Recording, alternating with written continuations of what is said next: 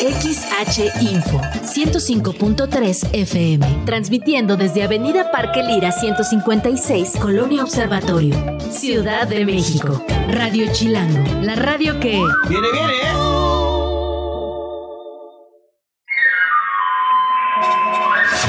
¿Qué chilangos pasa? ¿Qué de qué o qué? El noticiero más chilango para sobrevivir al tráfico matutino y a las complejidades de nuestra megalópolis.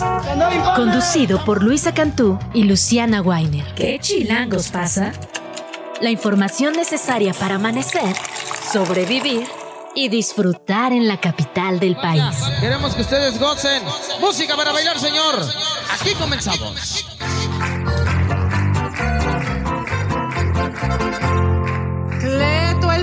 Y sus ojitos cerró. Todo el equipo al morir entregó. Cayendo el muerto, soltando el llanto. Ay, ni que fuera para tanto, dijo a la viuda el doitor. De un coraje se le frió que poco aguante. Lo sacaron con los tenis para adelante. Los ataques que Luchita, su mujer, había ensayado. Esa noche como actriz de gran cartel la consagraron. Cuando vive al. 7 de la mañana con dos minutos suena Cerró sus ojitos Cleto, interpretada por la maravillosa Regina Orozco, una canción escrita originalmente por Chava Flores en 1955. Por fin noviembre, primero de noviembre. Buenos días, Luciana Weiner. Luisa Cantú, qué gusto saludarte. Una canción directita de la lista repetida de nuestro querido productor, de Juanma. Juanma la escucha todas las mañanas. Tiene cara de que es fan, la estaba cantando recién en la cabina. Seguimos con este ánimo, no hay que decir festivo, pero sí de Día de Muertos. ya- Conmemorativo. conmemorativo. Me gusta, Luisa Cantú, que encuentres las palabras correctas a las 7 de la mañana. Con dos minutos. Hoy frío brutal, oye, en la capital casi se cancela el programa, ¿eh? Por bajas temperaturas. Sí, necesitamos protocolos para atender esta situación. Efectivamente, bastante, bastante Sí. frío. Mucho tráfico anoche, ¿no? Como que Sí, todo también. indicaba que no era un buen momento para venir a la cabina. Pero venos aquí. En efecto, así que tomar precauciones si todavía no salió de su casa, abríguese, abríguese mucho porque sí. Sí. sí, hace frío y van a continuar las bajas de temperatura aquí en la capital y otros puntos del país porque la verdad ya estamos en noviembre, ya es momento, así que a preparar las bufandas y los abrigos. Hoy tenemos muchísima información, hay mucha política local, vamos a estar platicando de la pues oficialización, digamos, ¿no? del registro de Salomón Chertorivsky. Vamos a hablar con Santiago Tabuada sobre qué está pasando en el frente, eh, a tocar lo que pasó en el Congreso con esta negativa a la licencia de Lía Limón Sí, y lo que pasa en Morena que tampoco tenemos claro aún, pero dicen que están definiendo de aquí al 10 de noviembre dónde van a poner mujeres. En fin, mucha, mucha política. Sí, la contienda por la jefatura de gobierno de la capital se puso interesante, hasta guerra sucia hay por ahí en las internas. Ah, está que audios interesante. filtrados, qué cosa. Sí, no, ha estado interesante, de eso vamos a platicar con los protagonistas. Eso, por supuesto, damos seguimiento al tema de Acapulco, que está pasando allá en Guerrero, cómo va la situación, cómo van los trabajos, qué nos espera para el futuro, información nacional, internacional, cifras del INEGI también, que ayer Así sacaron eh, alguna data muy interesante sobre causas de muerte de aquí en México. Hacen este trabajo tan detallado, ¿no? Por edad, por entidad, etcétera, muy interesante también. Y bueno, no podemos tampoco descuidar lo que sucede en la franja de Gaza. Este ataque ayer a un campo de refugiados Sí. es portada de prácticamente todos los medios a nivel internacional, por lo menos incluso los estadounidenses, pues, ¿no? Con No, estas los nacionales, ¿eh? Justo de aéreas. eso platicamos al rato, sí. Sí, no, es que es una cosa, eh, la verdad es que brutalidad, genocidio, como que las palabras quedan cortas cuando uno ve a estas niñas, a estos niños, los bebecitos fallecidos, pues, ¿no? Es un ataque directo contra población civil. Vamos a hablar por ahí también de la condena que hizo Amnistía Internacional ahora que se confirma el uso de fósforo blanco, que estos organismos internacionales hablen de crímenes de guerra, tendría que subir el tono. Si no lo hacen ellos, lo van a hacer las naciones. Vimos a Colombia, vimos a Bolivia y hay una exigencia surgiendo en México. Y, a- y Chile también, ¿no? Y- Chi- Chile ha estado ahí, bueno, Gabriel Boric ha hecho algunas declaraciones vía redes sociales. Platicamos todo eso y mucho más. Luis, ¿arrancamos? Venga. Ya lo decíamos, continúan los trabajos de recuperación y atención a la población afectada por el paso del huracán Otis en Guerrero. La cifra oficial de personas fallecidas continúa en 46, hay 58 también personas no localizadas. Hubo también varias comunicaciones sobre estas 214 personas que sí han sido localizadas. No sabíamos que estaban desaparecidas, pero ya están eh, camino a sus hogares. El audio que vamos a escuchar a continuación, la gobernadora Evelyn Salgado. Entonces se mantiene el número de 46 personas fallecidas, lo mismo para las personas que han sido reportadas como desaparecidas, cuyo número se mantiene en 58 personas. Y sobre este punto, presidente, informar que gracias al programa emergente de búsqueda, eh, que ampliamos ya ese programa a más de 30 brigadas, hemos localizado a 214 personas que no tenían ningún tipo de comunicación con sus seres queridos. Bueno, ¿qué se hizo en esta sexta jornada de trabajo? Hay 30 brigadas de búsqueda que están ya en la zona, 1.500 trabajadores del Estado apoyando las tareas de recuperación y atención a la población. También se logró la liberación de 20 arterias viales justamente que conectan Acapulco. Estamos hablando de los accesos del norte, poniente, oriente, avenida escénica, Boulevard de las Naciones, Puerto Marqués y Cayaco. Se implementaron también siete comedores comunitarios con capacidad de ofrecer 4.000 raciones diarias de comida. Se levantaron dos postes con apoyo de la CEMAR para el restablecimiento de energía al 85%. En otra nota, la ministra presidenta de la Suprema Corte, Norma Lucía Piña, pidió un canal de diálogo institucional para poder discutir esta propuesta que hizo el presidente Andrés Manuel López Obrador de destinar los fondos de los fideicomisos del Poder Judicial a las personas damnificadas y a la reconstrucción de Acapulco tras el paso de Otis. La propuesta representa una alternativa real que nos permitirá actuar como Estado. Esto en defensa de su población es lo que dice textualmente el comunicado hecho público divulgado ayer por las redes de la Corte. Vamos a escuchar exactamente lo que propone el presidente Andrés Manuel López Obrador y dijo ayer en su conferencia matutina. ¿Qué les propongo a los integrantes del Poder Judicial?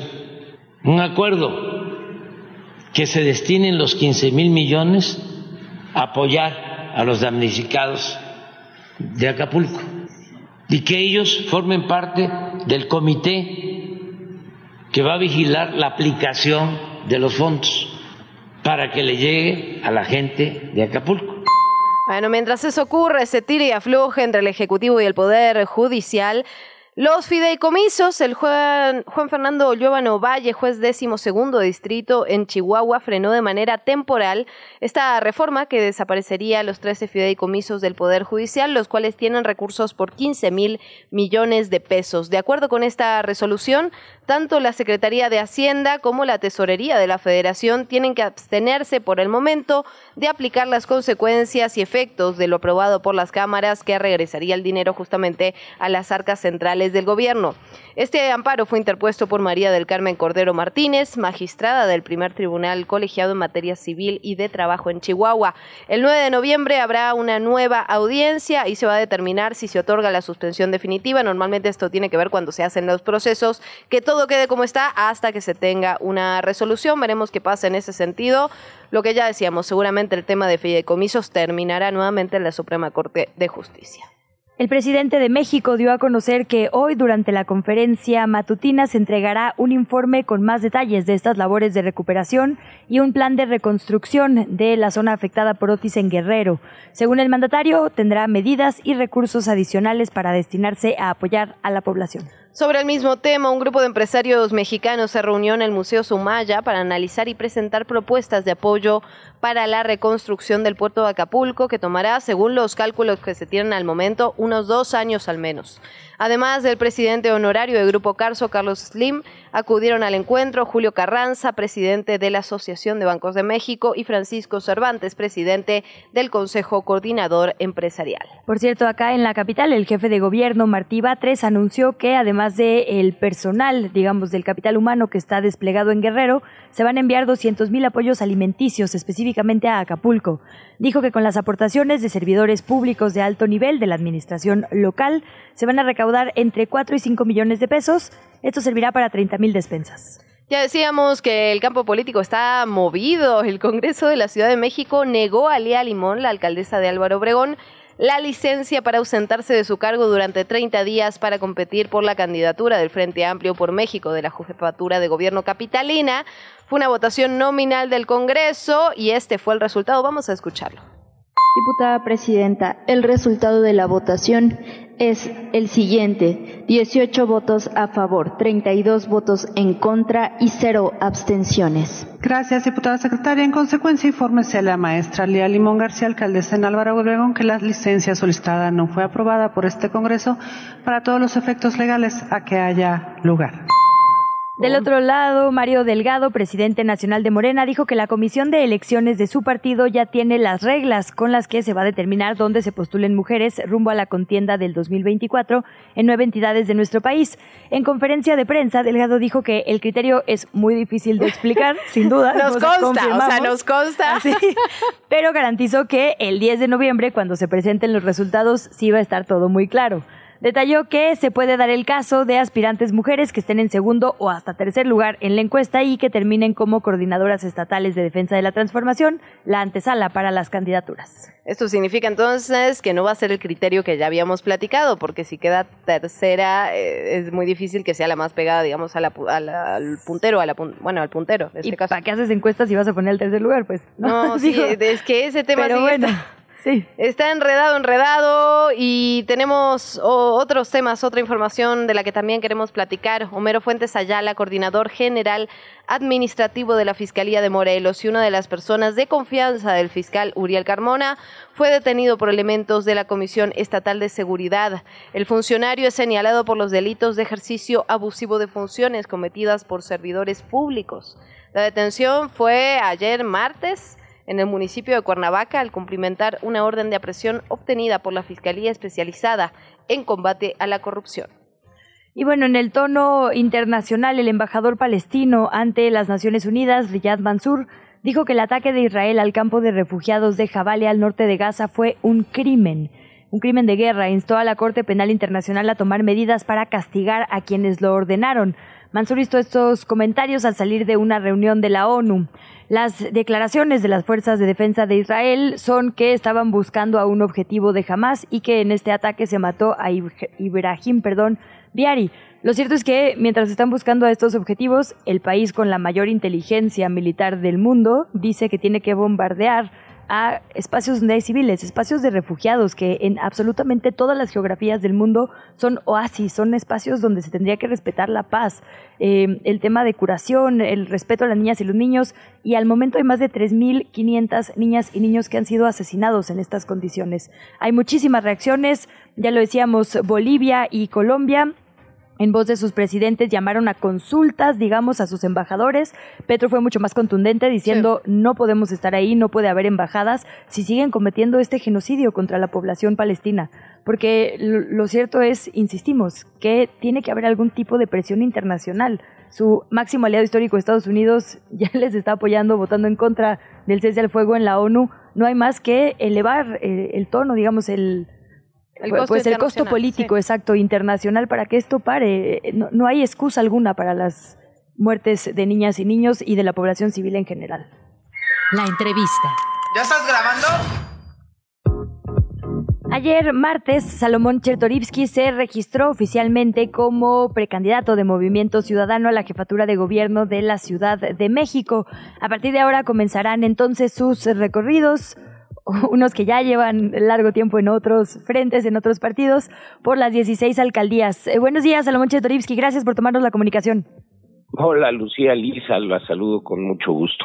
Muchas gracias, Salomón, gusto saludarte también. Bueno, preguntarte, por el momento, único precandidato para Movimiento Ciudadano. Eh, por el momento el único precandidato de cualquier partido que está oficialmente registrado, ¿eh? porque eh, como bien lo decían ahorita, pues los demás partidos lo que han hecho es trampa, porque se han adelantado a los tiempos, han hecho campañas cuando no se puede hacer campaña, así que sí, en efecto, el día de ayer, el primer candidato eh, registrado de Movimiento Ciudadano y el único candidato para la Ciudad de México que se ha registrado hasta el momento. ¿Esperamos a más figuras de Movimiento Ciudadano? Ayer se cerraron la, la, la, fecha de, de registro y, y no no hubo otro estuvo abierto este el Movimiento Ciudadano la mitad además de las candidaturas están abiertas para la ciudadanía cualquiera se puede registrar y no no hubo no hubo otro registro eh, se había construido una candidatura de unidad entre todos los grupos, entre las, los grupos políticos de, las 16 alcaldías, así la, la, la fuimos construyendo, entonces no, no, no creo que haya nadie más, este, hasta donde yo sé, insisto, no se inscribió nadie más. Salomón, ¿qué viene para ti ahora? Hablábamos ya de los recorridos en las alcaldías. Eh, ¿Pedirías licencia como diputado eh, a finales de noviembre? Entiendo. ¿Qué viene en estos próximos meses? Sí, en efecto, este, primero, pues, eh, eh, la, la pre-campaña, según los, los tiempos que marca el Instituto Electoral Local, insisto, yo sí he estado decidido a nunca hacer trampa al juego limpio, empiezan el realmente el próximo lunes. A partir del 5 de noviembre es lo que la ley marca como, como el tiempo para la pre-campaña. Eh, el fin de semana que viene eh, iniciará la discusión del presupuesto en el Congreso y yo soy integrante de la Comisión de Presupuesto, entonces eh, eh, muy probablemente este, estos días estaré concentrado en terminar bien mm. mis labores legislativas. Tenemos una iniciativa de ley pendiente en otra comisión en la que soy secretario, en salud, eh, sobre eh, eutanasia, eh, que espero logremos sacar antes de que pida licencia y en efecto, eh, antes de que termine noviembre tendré que pedir licencia. La, la, la ley el, eh, de la Ciudad de México eh, tiene como requisito que 180 días, seis meses antes de la elección, no puedes tener ningún otro cargo. Salomón, ¿podría haber turbulencia en movimiento ciudadano rumbo al cierre de semana pensando en eh, la posibilidad de que sea Marcelo Ebrard, eh, digamos, a quien abandere Movimiento Ciudadano rumbo al 2024? Nos habías dicho tú enfáticamente en estos micrófonos que había buenos perfiles como Samuel García en las filas de Movimiento Ciudadano y que no había necesidad de externos. Eh, no es lo mismo que dijo Dante Delgado y Marcelo no ha dicho nada hasta el 3 de noviembre.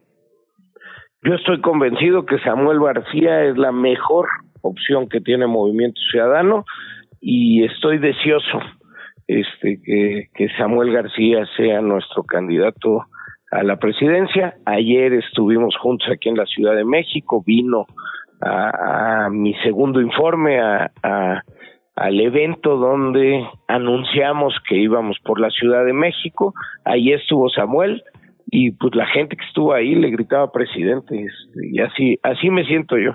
Oye, pero ¿y si no? ¿Se prevén rupturas? Yo estoy convencido que, que, Samuel García tiene todo para hacer, que es la mejor alternativa y estamos pensando en el futuro y el futuro pues lo enmarca un joven, un joven que además ha gobernado de manera extraordinaria Nuevo León. ¿Se siguen descartando, Salomón, cualquier tipo de alianza con otro partido?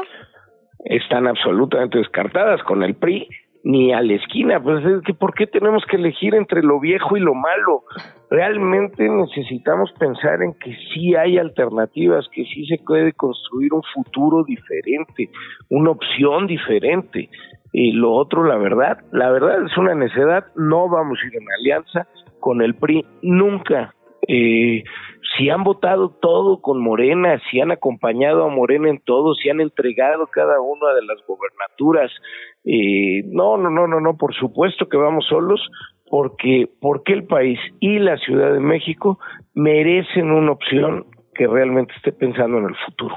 ¿Qué hay de el resto de los puestos de función pública aquí en la capital, alcaldías, diputaciones? ¿Cómo va Movimiento Ciudadano? Eh, ahí la, la, la ley electoral marca que es a partir de la última semana de noviembre y que tienen que estar. Y, y, bueno, ya traemos mucho diálogo y hay mucha gente que incluso eh, mujeres y hombres, sobre todo muchas mujeres jóvenes que compitieron en el, en el 2021 por primera vez en su vida a veces, eh, que desde ahí no han dejado de caminar, de tocar puertas, de organizar en las en las diferentes alcaldías. Eh, tenemos muchos cuadros y tendremos un, un, ahora sí que una, una selección estrella de candidatas y candidatos a partir de la fecha que el Instituto Electoral nos lo permite. Ya para ir cerrando, Salomón, había habido ahí algunas, digamos, eh, chacaleos con medios, donde el gobernador Alfaro había sido bastante, digamos, directo, ¿no? En algunos de los temas. ¿Cómo sigue la cuestión interna dentro del Movimiento Ciudadano? Extraordinaria, este Enrique Alfaro, este, pues es normal que haya diferencias y cuando las diferencias se pueden discutir, se dialogan, pues eso es lo que sucede entre gente decente, eso, eso sucede hasta dentro de la familia, se tienen entre hermanos, se tienen diferencias, se discute y en política siempre puede haber tensión. Hoy están resueltas las diferencias, están dialogadas. Ayer se registró Pablo Lemus como candidato para la gobernatura de Jalisco, todas las demás fuerzas de Jalisco lo apoyaron, así que todo está resuelto, está, estamos absolutamente en orden y con fuerza para ganar el 2024. Salomón, decías que apoyas directamente a Samuel, que te parece el mejor candidato pensando en la presidencia 2024. ¿No crees que eh, la ciudadanía allá en, en, Nuevo León tenga, digamos, porque Samuel había dicho que no los iba a abandonar, que no se iba a ir, que iba a cumplir con su gobierno, ¿no crees que sea cierto tipo de traición a los vecinos y vecinas? Estoy seguro que no y además estoy seguro que es lo que más le conviene a, los neoleoneses. Los conozco bien. Eh, llevo dos años, dos años de manera honoraria trabajando en el Consejo Asesor de Samuel García. He visto, he visto los números, más de la mitad de la población en Nuevo León está de acuerdo en que Samuel busque la candidatura. Eh, y además es una realidad muy diferente a cualquier otra. En dos años Samuel García ha hecho más que cualquier gobernador en Nuevo León. Ha hecho más carreteras, se están construyendo líneas del metro, ha llegado más inversión y se han creado más empleos. La gente está muy contenta, tiene 83% de aprobación. Samuel García, si se va a competir, va a ser un orgullo para los regios, no tengo no tengo la menor duda y pues sí siempre hay este siempre hay este tema de híjole no te lo quiero prestar si ahorita todo está muy bien eh, pero pero estoy seguro que los regios van a estar muy felices de una candidatura potente fuerte y con perspectiva de ganar además la presidencia de México Salomón Chertorivsky, pues muchas gracias por estos minutos, que sea una conversación abierta en estas precampañas y campañas, nos interesa muchísimo el proceso local. Hasta pronto. Muchas gracias, muchas gracias. Saludos a todo Radio Chilango y sí, por supuesto, eh, si hay una candidatura verdaderamente chilanga, es la mía, así que gracias por abrirme los espacios y pues ahí estaré durante toda la precampaña cada vez que me inviten. Gracias, Salomón, muy buen día. ¿Qué chilangos pasa? En los medios y en las redes sociales. 7 de la mañana, 28 minutos, volvemos aquí en ¿Qué chilangos pasa? Y vamos a seguir platicando sobre el terreno político Luisa Cantú y vamos a platicar con Santiago Tabuada, alcalde de Benito Juárez, que encabeza justamente las encuestas por el Frente Amplio para la Jefatura de Gobierno Capitalina. Nos canceló de última hora, esperemos recuperar la conversación en los próximos días porque ese es otro de los procesos que nos interesan. ¿Qué está pasando en el Frente Amplio? ¿Cómo se va a decidir la candidatura para la jefatura de gobierno? es un poco, eh, digamos, la discusión del momento. Y en realidad hemos hablado mucho sobre cómo va a definir Morena sus eh, espacios de género, es decir, las cinco mujeres, pero muy poco sobre el frente, ¿no? También, eh, ¿dónde van a poner mujeres? Digamos, este criterio del INE es para todos los partidos políticos. Entonces también sería interesante entender, uno, cuál va a ser el método con el que van a, eh, pues si va a haber filtros, digamos, ¿no? Primeras instancias, por ahí Sandra Cuevas, la alcaldesa de Cuauhtémoc, se estuvo quejando mucho de que las dirigencias, las cúpulas, digamos, de los partidos locales el PAN y el PRI concretamente, eh, también el PRD es parte de esta alianza, la estaban como sacando previamente ¿no? de, de, este, de esta contienda. Y eh, se quejaba de eso, decía que ella quería la misma oportunidad de competir, pero no sabemos cómo va a ser la competencia, entonces... En efecto, todavía no, no hay reglas, se habló en algún momento de una encuesta, pero no se sabe ni cómo, ni cuándo, ni dónde, ni de qué forma. Y ya se aventaron todos sus recorridos, o sea, Sandra Cuevas ya hasta acabó y regresó a la alcaldía y no había ni empezado la precampaña, ¿no? Sí, sin lugar a dudas, de hecho, bueno, mucho de qué platicar justo sobre el Frente Amplio, así que esperamos poder platicarlo con, con los protagonistas pronto, digamos, la última vez que estuvo por aquí Sandra Cuevas nos decía justamente esto, ¿no? Que ella al no pertenecer a ningún partido se sentía de alguna manera excluida en este, en esta en este proceso, ¿no? que todavía no, tiene reglas demasiado claras. También... Em, bueno, la propia Lía Limón, ahora que anunció que iba a pedir su, su licencia al Congreso de la Ciudad de México para ausentarse por 30 días, ahora sabemos que esa licencia se le fue negada, pero bueno, antes, antes de ello eh, la propia prensa le preguntaba, bueno, pero te, vas para qué? Si no hay, digamos, un proceso, ¿no? no sabemos qué va a pasar estos 30 días. Y ella decía, bueno, es porque no puedo dobletear. No puedo tener la mira en la candidatura y al mismo tiempo estar en la alcaldía. Eh, y entonces le insistía, ¿no? En algunas entrevistas, como, bueno, pero ¿qué va a pasar estos 30 días que te ausentes? ¿Para qué son? Y ella decía, bueno, confío en que algún día pronto que sabremos, las dirigencias. Y lo cierto es que las dirigencias no han dicho, ¿no? Tampoco en estos micrófonos hemos platicado por, lo menos de forma más o menos constante con la dirigencia del PAN local, con Andrés Ataide, y justo nos dice, seguimos en eso. Sí, estamos definiendo. Bueno, Estaremos dándole seguimiento, por supuesto, a eso. Nos vamos con otras cosas, lo que aparece hoy en medios y redes sociales. Empezamos en Milenio. Eh, Janet López Ponce, esta reportera especializada justamente en el Poder Judicial, publica hoy un tema que también hay que darle seguimiento con todo lo que está pasando en el país. La verdad es que es muy difícil estar también en estos en estos temas, en estas áreas que también son fundamentales. Vargas e Indalfer dejan el Tribunal Electoral del Poder Judicial entre viajes, ausencias y votaciones polémicas. Así lo titula Janet López Ponce en Milenio. Digamos aquí lo, lo importante es que los magistrados José Luis Vargas e Indalfer Infante ya concluyeron su cargo en el Tribunal Electoral en la Sala Superior. Lo que, lo que pasa todavía, acá Janet hace dos cosas muy interesantes. La primera hace como una revisión de todo lo que ha ocurrido hasta este este momento.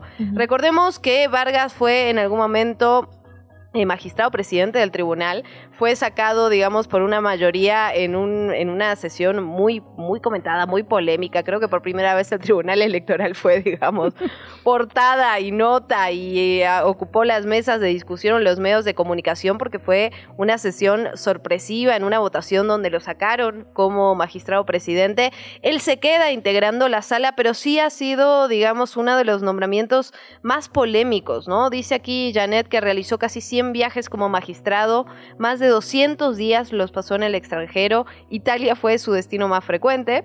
Y hace el contraste con, con, Infante, ¿no? que también deja la sala superior y que en todo su periodo hizo 14 viajes, 12 fueron al interior de la República, lo más lejos que llegó fuera del país fue Bolivia, ¿no? Y en contraste el ausentismo, por ejemplo, ¿no?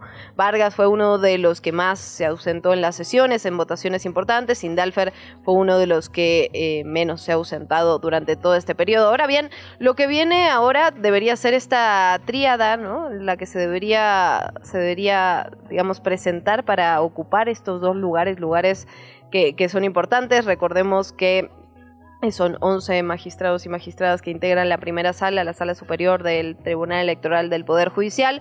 Todavía esto no se ha hecho. Entonces aquí otra vez se pone en juego a ver si se va a realizar, si se van a hacer los nombramientos eh, pertinentes en tiempo y forma, porque recordemos, vienen las elecciones del 24 y en ese sentido el Tribunal Electoral tiene, digamos, un papel fundamental. Sí, no, sin duda. Bueno, en otro tema que está hoy sonando en las redes sociales, Salvador Leiva, el abogado con el que platicamos en estos micrófonos, ex secretario de combate a la tortura del Instituto Federal de la Defensoría Pública, eh, tuiteó ayer, familiares de víctimas del caso Wallace solicitaron a la presidenta de la Comisión de Derechos Humanos, Rosario Piedra Ibarra, revocar el Premio Nacional de Derechos Humanos que le otorgó esa misma institución a Isabel Miranda en el 2010. Isabel, dice Salvador Leiva, participó en violaciones graves a los derechos humanos de sus familiares. Y es que este ha sido un, esta mm, administración ah, saliente, digamos, porque acaba de terminar de Netzaí Sandoval al frente de la Defensoría Pública, cambió muchos paradigmas. Eh, y uno de ellos fue el caso Wallace. Lo habíamos entendido, digamos, de una forma, eh, mediáticamente sobre todo, y el papel de Isabel Miranda ha ido cambiando conforme tenemos más información en la mirada pública. La, eh, la propia Fiscalía abrió dos carpetas de investigación, una por espionaje en su contra y otra por falsificación de pruebas para precisamente armar este hoy muy cuestionado caso Wallace. Y lo que dicen los familiares eh, de las personas supuestamente acusadas es que se le debe revocar este premio a eh, Isabel Miranda puesto que no solo es una defensora, sino que es alguien que violó derechos humanos de las personas. Em, muchas de las acusadas, bueno, las dos, Brenda Quevedo y Juana Hilda González, han dicho que fueron amenazadas, que sus familias fueron amenazadas, que ellas fueron víctimas de tortura en diferentes instancias. Sí, exactamente. La comisión ha acompañado este caso junto con la Defensoría Pública y ahora están pidiendo que se revoque este premio. Bueno, nos vamos con las portadas de esta mañana. Ya, ya lo platicamos hace unos minutos, pero varios periódicos nacionales amanecen hoy justamente con el ataque con el ataque de Israel a este campo de refugiados en Gaza. Hablamos de la jornada de Milenio, de Crónica y también de El Heraldo de México. Todas ellas cuentan con fotografías, la verdad, impresionantes en, la portada y algunas de ellas, dos de ellas de hecho, tienen que ver justamente con el secretario de Estado de Estados Unidos, Anthony Blinken, porque se hizo como una movilización pacífica justamente eh, durante una audiencia en el Senado. La audiencia era sobre el dinero que se está enviando justamente a Israel y a Ucrania. Si, uh, Blinken, digamos, defendía destinar 106 mil millones de dólares para apoyar a Israel y a Ucrania y se hizo esta movilización pacífica, hombres y mujeres con la, digamos, con el cuerpo la palabra Gaza, las manos pintadas de rojo, justamente haciendo alusión al asesinato de niños y niñas en esa región. Eh, Anthony Blinken, digamos, es muy impresionante la fotografía, ¿no? Pues se lo ve en el, primer plano en el Senado, está eh, ante senadores y senadoras y atrás esta movilización eh, impresionante, muy gráfica, con estas manos pintadas de rojo que simulan de alguna manera la sangre que se está vertiendo en ese lugar además de reforzar la seguridad en la frontera con México. Esto lo defendió también Anthony Blinken durante esta sesión en el Senado. Y todo ocurrió muy, poquitas, muy pocas horas después del ataque israelí en la franja de Gaza que dejó al menos 145 personas muertas. Bueno, seguimos hablando de ese tema. Como decíamos hoy, la verdad es que las portadas de México tienen Acapulco y Gaza y las de internacionales Gaza. Eh, Amnistía Internacional tuiteó el día de ayer que confirman eh, esto que había sido hasta ahora un rumor, bueno, habían confirmado, digamos, medios independientes, medios eh, pro-Palestina, pero ahora un organismo de la talla de Amnistía Internacional confirma el uso de fósforo blanco, un, eh, pues digamos algo que es ilegal en, en cualquier circunstancia y debe ser investigado, dice Amnistía, como crimen de guerra, es un, es que dice aquí, un arma incendiaria, pues, ¿no? O sea, un tipo de arma que está prohibida cualquier guerra, ¿no? Porque eso es importante de, hablar en todos los conflictos armados. no, eh, es que eso lo dice arma incendiaria. Bueno, sí. Sí, no, no, eh, nada más apuntar eso, ¿no? Los conflictos armados hay reglas, ¿no? Todo se vale, no todo se puede, hay crímenes de guerra y justamente eso es lo que está en el eje de la discusión el día de hoy, si Israel está cometiendo crímenes de guerra en la franja de Gaza bueno, pide que se investigue como crimen de guerra, más bien asumiendo que así es, ¿no? Y, y rapidísimo, sumo otro tuit que me pareció una iniciativa interesante. Ha habido manifestaciones todos los domingos aquí en la capital del país de el Ángel de la Independencia, bueno, de la Victoria Alada, ahora que Beca Duncan nos corrigió bien cómo se dice, de la Victoria Alada al Monumento de la Revolución, em, en, en pro, digamos, del cese inmediato al fuego en Gaza, de la posibilidad de que las personas heridas sean atendidas en Egipto, de que haya pues una investigación de estos crímenes de guerra para el gobierno de Israel. Y después de que ayer hubo este bombardeo incesante a el campo de refugiados que ya decíamos en Jabalia en la parte norte de, Gaza que terminó no sabemos con cuántas cientos de vidas pero bueno al corte de antes de eso iban eh, más de 8.000, 3.500 infancias en esto. Eh, después de que tanto Gustavo Petro como el gobierno de Bolivia dijeron que iban a llamar a consulta, que es una forma, digamos, de, em, pues, el paso antes de romper relaciones, ¿no? Digamos, con, con Israel. Hubo muchas personas en México, entre ellas la periodista Lidiet Carrión, que se pronunciaron porque México haga lo mismo. Eh, Lidiet Carrión cita esta noticia del bombardeo en, un, en el campo de refugiados en Gaza y dice, exijo al Estado mexicano vía la Secretaría de Relaciones Exteriores que cese relaciones con el Estado de Israel inmediatamente. No podemos como país que siempre ha abogado por la dignidad y la libertad de las naciones que ocurra esto con nuestra eh, aquiescencia y copia a la CEGOV, al presidente López Obrador y a la Comisión Nacional de Derechos Humanos. Y es un hilo gigantesco. O sea, después de Lidiet Carrión, un montón de gente retomó exactamente esta exigencia y la firmó, digamos, digitalmente, ¿no? Entonces hay un montón de gente diciendo tenemos que tomar, tomar, digamos, una postura más enérgica como país. Hasta el momento, por supuesto, no ha habido respuesta. A ver si alguien lo lleva a la conferencia matutina.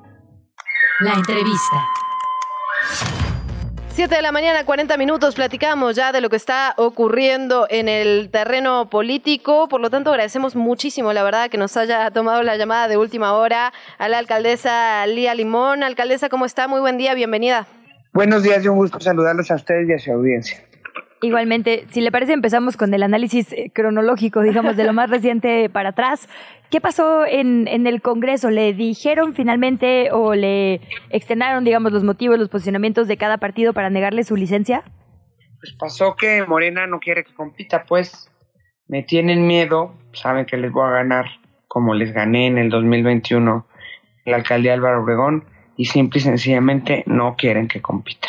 Por eso me negaron la licencia por eso la votaron en contra y la verdad es que es un absurdo porque le quieren quitar a la gente su derecho a decidir. La verdad es que pues que dejen que sea la gente la que decida, pues, que me ganen en las urnas. Ahora bien, esto no, digamos, no le impide de competir por la jefatura de gobierno ni por la candidatura del Frente Amplio. ¿Qué viene a continuación, alcaldesa? ¿Qué viene en las próximas semanas y meses? No, mira, por supuesto que no me impide, este, porque además la ley no establece esa obligación, es decir, la ley no establece que tenga que tenga yo que estar en licencia para poderme echar la contienda interna. La, ley a lo que obliga es a que un candidato no pueda, eh, no, bueno, a que alguien no pueda ser jefe de gobierno si no renuncia seis meses antes a un cargo. Entonces, mi renuncia tendría que ser el 4 de diciembre, pues pero, o sea, voy a participar, quieran o no. No me van a detener, a mí esto no me detiene, no me frenan como no me han frenado en otros momentos, pero sí me parece algo completamente fuera de lugar y, la verdad es que pues estaré presentando un juicio para la protección de mis derechos político-electorales, porque esta negativa viola mis derechos y por otro lado también una denuncia de violencia política de género porque me están impidiendo participar, o sea, me están impidiendo lo que a otros sí les han aprobado. Entonces, espero que haya una reacción distinta. Eh, y volveré también a solicitar licencia. La licencia la incluso pedir por 15 días y esa no la tienen que votar. La pido y nada más doy aviso y punto. Pero bueno, pues me parece, la verdad es que una cosa lamentable. Voy a ser candidata del frente y les voy a ganar. Voy a ser jefa de gobierno, les guste o no les guste. Y por cierto, yo cuando gobierne sí voy a gobernar para todos y con todos. Alcaldesa, este tipo de gandallaces. ¿Para qué eran estos 30 días? Digamos, ¿a qué los iba a dedicar? A la contienda interna, o sea, nuestro proceso interno empieza el 5 de noviembre que era la fecha a partir de la cual yo pedía la licencia, para poder literalmente pues para poderme concentrar en eso. Pero qué es digamos el proceso interno en la contienda interna, en la contienda interna que ya ha anunciado eh, las dirigencias del frente que inicia el 5 de noviembre. ¿Y, ¿Y qué se sabe de este proceso? ¿Cómo se va a realizar? ¿Son encuestas? ¿Ya se tienen las fechas, los procesos? Mira, todavía no hay muchos detalles, pero lo que sabemos de esa contienda es que, eh, primero, bueno, que habrá proceso, que serán encuestas, que habrá eh, foros, eh, entonces sí, sí habrá, digamos, un proceso interno y, y voy a participar en él. Pero ayúdenos a entender, digamos, los pasos para seguirlo. El 5 se abre registro, asumo, para quienes quieran entonces participar. Y a partir de ahí, digamos, cada quien puede hacer sus recorridos, cuántos foros va a haber, el método final, final, ¿va a ser una encuesta entonces también? El método final entiendo que será basado en encuestas eh, que serán este, precedidas por foros, que haya foros temáticos. Los detalles todavía no los van a conocer las dirigencias, pero más o menos esa es la idea que se nos había planteado. ¿Cómo están las cosas adentro del Frente Amplio, alcaldesa? ¿Usted cree que el piso está parejo entre todos los aspirantes? Son, son varios y varias, digamos. Sí, sí, la verdad es que yo estoy tranquila, tengo con las dirigencias una buena relación, estoy, estoy, eh, han dado a conocer esta información y, no tengo, ahora sí que sí, no, no, no tengo por qué pensar otra cosa, ellos fueron los mismos que echaron en el proceso del 21 y pues lo hicieron bien, pues ganamos nueve alcaldías y yo estoy confiada en que este es un proceso pues transparente, democrático y que y, en el que se nos permita competir y tengo esa tranquilidad y tengo confianza en las dirigencias. ¿Cómo va a jugar el factor género? El INE ha obligado a los partidos a postular cinco mujeres. ¿Qué, qué está pensando el frente en ese sentido? Pues, sí, en efecto, y esa sin duda es una buena noticia, y yo supongo que están analizando en dónde, en dónde habemos competitivas, pues, porque así es como se debiera tomar la decisión, ¿no? Donde hay mujeres competitivas, o sea, en qué estados hay, hay en algunos donde, pues, no, donde en la lista, o sea, donde ves quienes tienen más puntos y no aparece ninguna mujer, hay otros en, la que, en los que sí. Alcaldesa, nos decía hace unos minutos sobre estos juicios, estas demandas que abriría a partir de la negación de la, de la licencia en el Congreso Capitalino. ¿Contra quién estaría dirigida? ¿Qué tipo de demandas piensa, piensa hacer? Bueno, es obviamente es dirigida al Congreso por la decisión que tomaron, pues, ¿no? O sea, es una denuncia al Congreso por violar mis derechos político-electorales, eh, una, este, es, presentar justamente ese juicio y la denuncia de violencia política, pues, justamente contra el Congreso que tomó esta decisión, obviamente contra los diputados que votaron en contra de la licencia. Independientemente de ello, ¿va a renunciar entonces en diciembre? A ver, si soy la candidata, estaría presentando mi renuncia a la alcaldía el 4 de diciembre para cumplir con el requisito legal. Muy bien, alcaldesa, le agradecemos de verdad muchísimo estos minutos. Estaremos, por supuesto, siguiendo muy de cerca el proceso. Aquí en Quechilangos pasa nos interesa particularmente los procesos locales. Así que de verdad, alcaldesa, muchísimas gracias y seguimos comunicadas. Muchas gracias por el espacio y como les dije, pues este yo voy a contender, voy a ganar, este y voy a ser la candidata, voy a ser la jefa de gobierno, les guste o no les guste, e insisto, que me ganen en las urnas, que no busquen descalificarme para poder participar. Lía Limón, muchísimas gracias y buen día. Gracias, hasta luego. Pues ahí estaba un poco lo que comentábamos al inicio de este programa. Todos los partidos dicen que ya tienen su proceso, eh, digamos, configurado, definido, pero no nos lo puede decir, ¿no? Eh, me parecería que no hay información, digamos, concreta. Lo único que se sabe es que el 5 de noviembre empezaría, digamos, este proceso, pero no se sabe exactamente de qué consta. Sabemos que habrá, bueno, al menos lo que le decía la alcaldesa, que habrán encuestas, que habrá algún tipo de, de discusiones, de foros, pero no sabemos qué más. El tema es ese. Las dirigencias dicen que ya saben, pero no le han dicho al público, ni tampoco a quienes están compitiendo. Fue lo mismo que dijo el doctor López Gatel esta semana, ¿no? Como de eh, bueno, ni siquiera se nos avisó que se iba a posponer el anuncio de resultados hasta el 10 de noviembre. Confiamos en que hay un plan, pues estaría bueno que nos lo contaran, ¿no? en fin, cambiamos de tema. La entrevista. ¿Ya estás grabando? 7 de la mañana, 48 minutos. Seguimos aquí en Quechilangos Paz y nos vamos a ir hasta Guerrero con Manu Ureste, reportero de Animal Político. Manu, de verdad, muchísimas gracias por tomarnos la llamada. Sabemos que las comunicaciones son muy complejas allá en Guerrero, así que gracias dobles y buenos días. ¿Qué tal? Muy buenos días. Pues un gusto estar aquí contigo, con, con ustedes y con vuestro auditorio. Y bueno, pues sí, la verdad que las comunicaciones son bastante difíciles, aunque poco a poco parece que se va restableciendo un poquito la señal y, y va mejorando en ese aspecto. Manu, si te parece, abrimos con lo que estás viendo en este momento. ¿Cómo luce la zona tras Otis allá más de una semana?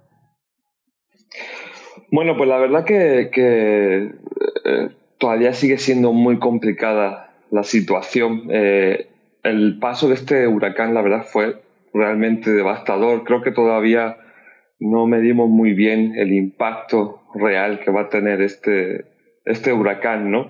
Eh, pero hablando con la gente, pues este, te das cuenta de que pues muchas personas hay, no sé, miles de damnificados que lo han perdido prácticamente todo, ¿no?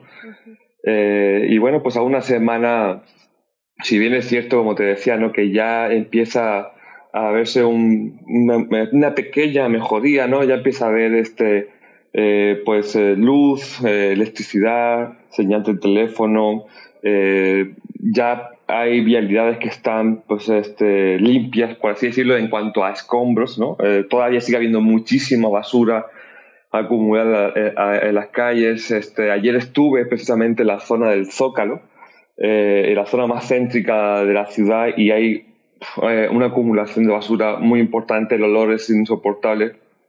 Hay mucha preocupación también entre los mismos vecinos, ¿no? De qué va a pasar con esta basura, por qué no se está retirando ya y si esto puede generar pues alguna, alguna enfermedad, ¿no?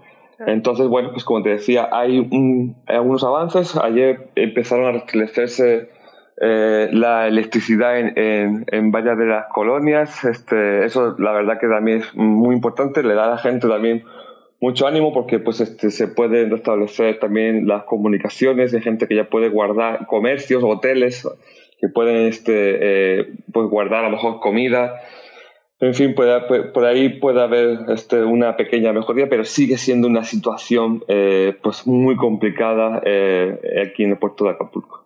Manu, ¿qué ha pasado con, con, la ayuda que se envía? ¿Llega, no llega? ¿Llega a todas las zonas? ¿Llega solo a algunas? Digamos, eso es parte de lo que se ha estado discutiendo durante las últimas horas y días. ¿Cómo están llegando los víveres a la zona de Guerrero?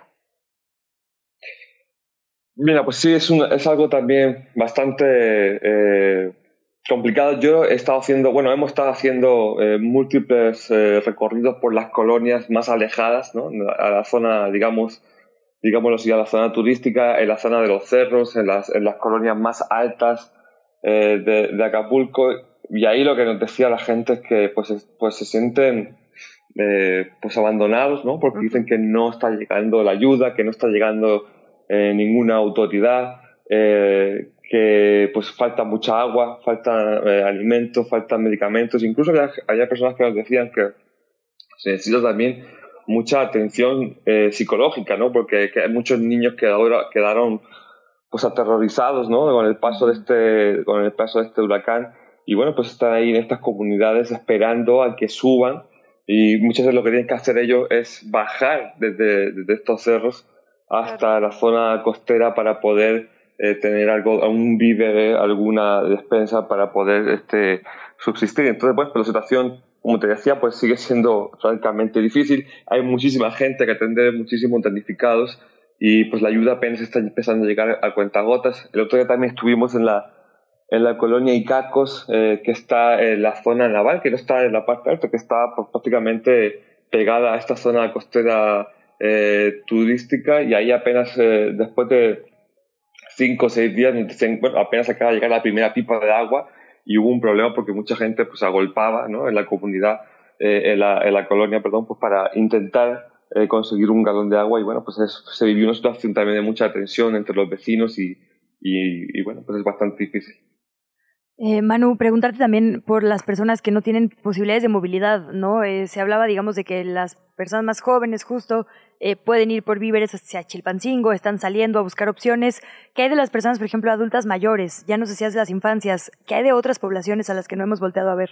Bueno, pues este, para, para estas personas pues todavía yo creo que debe ser mucho más complicado la posibilidad de, de conseguir este, ayuda. Ayer, por ejemplo, también en, el Zócalo de aquí del puerto de Acapulco, hablaba precisamente con un señor de 80 años eh, que me decía que llevaba eh, pues días sin comer y que lo que estaba comiendo pues era esto, ¿no? Latas de atún, cosas muy básicas, ¿no? Galletas que, que le acercaban otros vecinos que se las dejaban ahí es porque él tiene una, una óptica que fue completamente pues este saqueada, ¿no? Y él, él decía, bueno, pues es que no me puedo mover de aquí, no puedo ir a buscar a alguno de los comunidades, comedores este, que ya está instalando la Secretaría de Marina para que la gente pueda, pueda comer en varios puntos de la ciudad. no me puedo mover porque temo a, que si me muevo van a, terminar de, pues, este, quitarme lo poco que me queda, ¿no?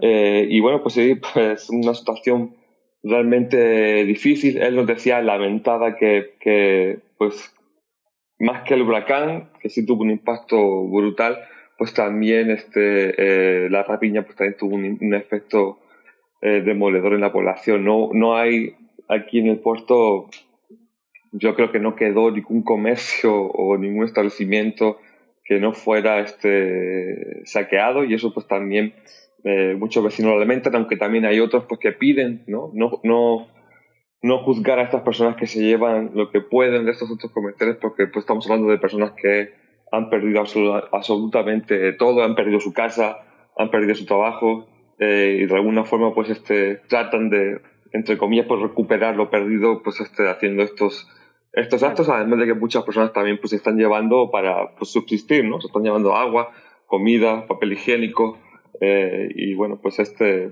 se vivió eso sobre todo los primeros días eh, y bueno pues muy difícil no muy difícil. Y lo otro que se llevan será moneda de cambio el día de mañana, la verdad, hay que decirlo así, con todas las letras. Manu, Manu, este reportero de Animal Político, de verdad te agradecemos un montón que hayas platicado con nosotras esta mañana. Te leemos, te seguimos en Animal Político. ¿Dónde más? ¿En qué redes? Bueno, puedes seguirme sobre todo en las redes sociales de Animal Político, en arroba pájaro político, y también pues este en mi Twitter, arroba manuvpc, y en mi Instagram, manu-ureste. Ahí estamos poniendo todas las fotografías, videos, eh, y reportajes que estamos publicando en Animal Político. Muchísimas gracias, Manu, de verdad, por atendernos. Un abrazo, toda la suerte en esta cobertura y te seguimos muy de cerca. Hasta la próxima. Hasta la próxima, un abrazo. Cuídense.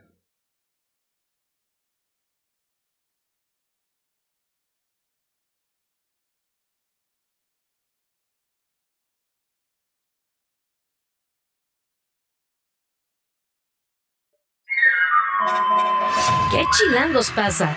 Regresamos. La mañanera.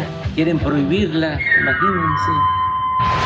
Son las 7 de la mañana con 58 minutos. Tenemos que revisar lo que está ocurriendo en la conferencia matutina del presidente López Obrador. Obviamente los ojos siguen puestos en Acapulco. Está la gobernadora de Guerrero, Evelyn Salgado, dio información. Continúan en 46 las personas fallecidas, 58 las desaparecidas señaló también que 394 han sido localizadas con vida, que no tenían contacto con sus familias, con sus seres queridos, y dijo, estamos trabajando a marchas forzadas con unidad, voluntad y con el apoyo de México. Vamos a salir adelante. Acapulco volverá a brillar. Escuchamos a la gobernadora.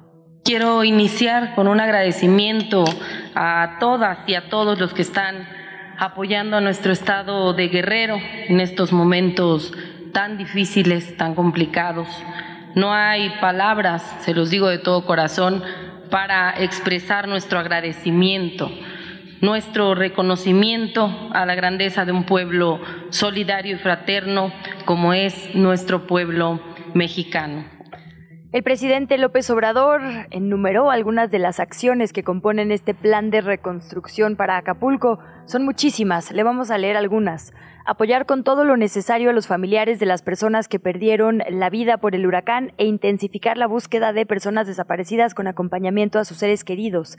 Adelantar dos meses desde el próximo lunes, a partir del próximo lunes, el pago de todos los pagos del bienestar, las pensiones a personas adultas mayores, a personas con discapacidad, las becas, apoyo a pescadores, jóvenes también eh, y básicamente pues cualquier pago del bienestar se va a adelantar dos meses a partir de este lunes. También se va a incorporar a 10.000 jóvenes más al proyecto Jóvenes Construyendo el Futuro. Y atención, esto es importante, se va a aumentar el doble el número de becas para estudiantes de nivel básico. Van a pasar de 45.000 a 90.000 becas de forma inmediata. También se van a establecer seis meses de prórrogas para los pagos de Infonavit, Fobiste y Seguro Social.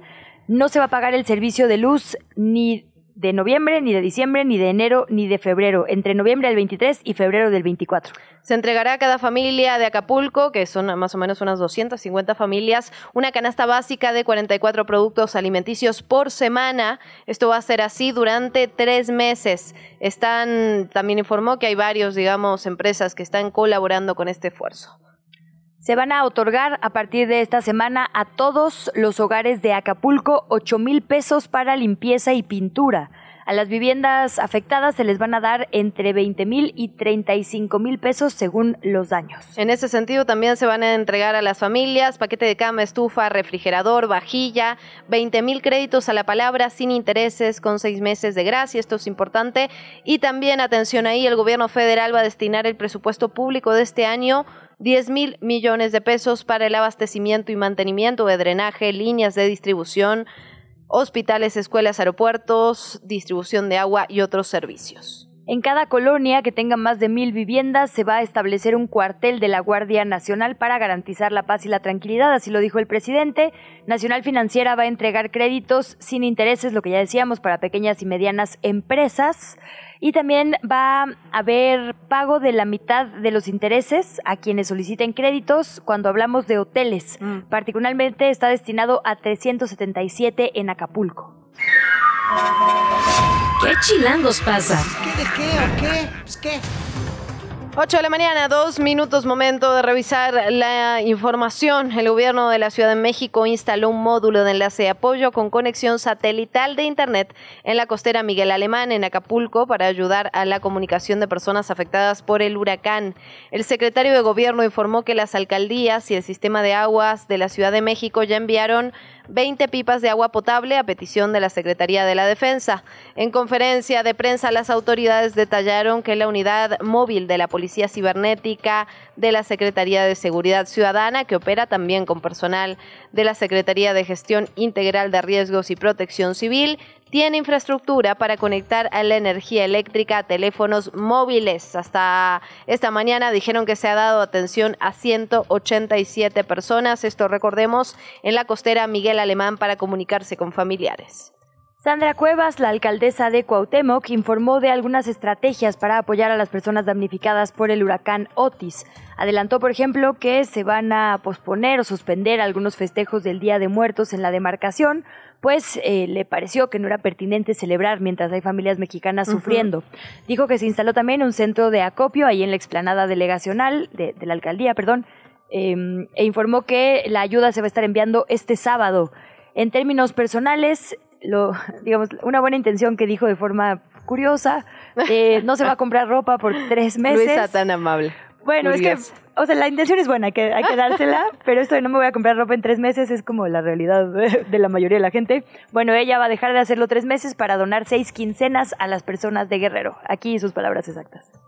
Yo no voy a donar tres días de mi sueldo, yo voy a donar tres meses de mi sueldo. Voy a dejar de comprarme ropa tres meses para mandar con todo mi cariño, cobijitas para los niños, voy a mandar sillas de ruedas para los adultos mayores, y voy a enviar también algunos regalos para las niñas y los niños que la están pasando mal. Bueno, ahí tienes un punto, la verdad, ¿eh? Si bien lo de no comprarse ropa por tres meses parece una burla en este contexto, pero hay que decirlo que los demás iban a donar tres días, ¿no? También parecía una burla. Creo que un mes es lo más que yo vi a la aspirante por Morena, Claudia Sheinbaum, pero sí, la verdad es que había pocas dietas, digamos, donadas. Tres meses es un montón. Sí, sí, ¿no? Hay que decirlo. Sí, pues sí, ya, dejémoslo ahí. Vámonos. bueno, nos vamos con otras cosas. La Policía Bancaria e Industrial de la Secretaría de Seguridad Ciudadana encontró una cría de caimán y 11 tortugas adentro de una mochila y una maleta transportadora. Esto ocurrió en el metro, ¿eh? en la línea 7 del metro. Los animales fueron entregados obviamente a la Secretaría de Medio Ambiente para que sean evaluados y determinen su destino.